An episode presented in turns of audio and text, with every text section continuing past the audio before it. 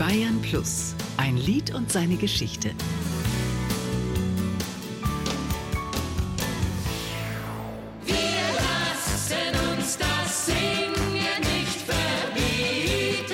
Tina York und ihr Gassenhauer, wir lassen uns das Singen nicht verbieten.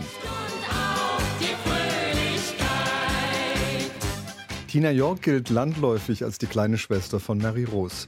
Ihren Durchbruch erlebte sie 1974. Nach ihrem Debüterfolg Lichtensteiner Polka landete sie mit dem Stimmungsschlager Wir lassen uns das Singen nicht verbieten ihren größten Hit und der stammt aus der Feder von Jack White. Zu diesem Titel kam ich ganz komisch.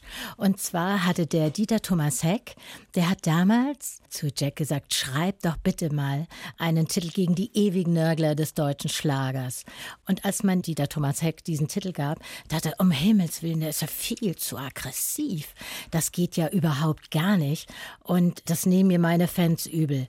Und damals hat der Jack gesagt, dann kriegt das meine Kleine. Und ja, ich war ja damals so zart und so klein und so übersichtlich.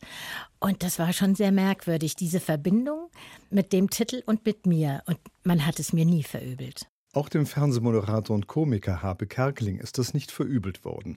Er hat das Lied mit leicht verändertem Text aufgenommen. Ich lasse mir das Singen nicht verbieten, hieß sein 2014 erschienenes Album mit ausgewählten Lieblingsliedern. Ich lasse mir das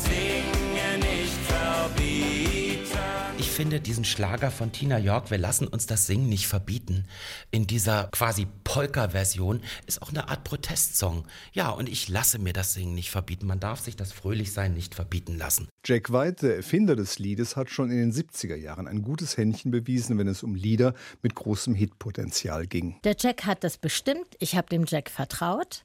Und es ist wirklich mein Lied geworden. Und es ist auch Tina Yorks Lied geblieben in ihrer über 50-jährigen Plattenlaufbahn. Als die Platte erschienen ist, war sie gerade 20 Jahre alt. Ich war jung, ich war unbedarft. Ich habe gemerkt, wie sehr ich die Leute mit diesem Titel ansprach. Ich hatte Platz 1 in der Hitparade. Das war für mich Weihnachten, Ostern, Geburtstag, was immer man will. Alles zusammen. Und ich war einfach nur glücklich. Und wenn Tina York von der Hitparade spricht, dann meint sie die damals so berühmte ZDF-Hitparade, in der Karrieren begonnen haben. Dort war sie die Nummer eins mit ihrem Lied. Und das ist ihr im Dezember 1974 gelungen. Ein Lied und seine Geschichte. Jede Woche neu auf Bayern Plus und jederzeit als Podcast unter bayern-plus.de.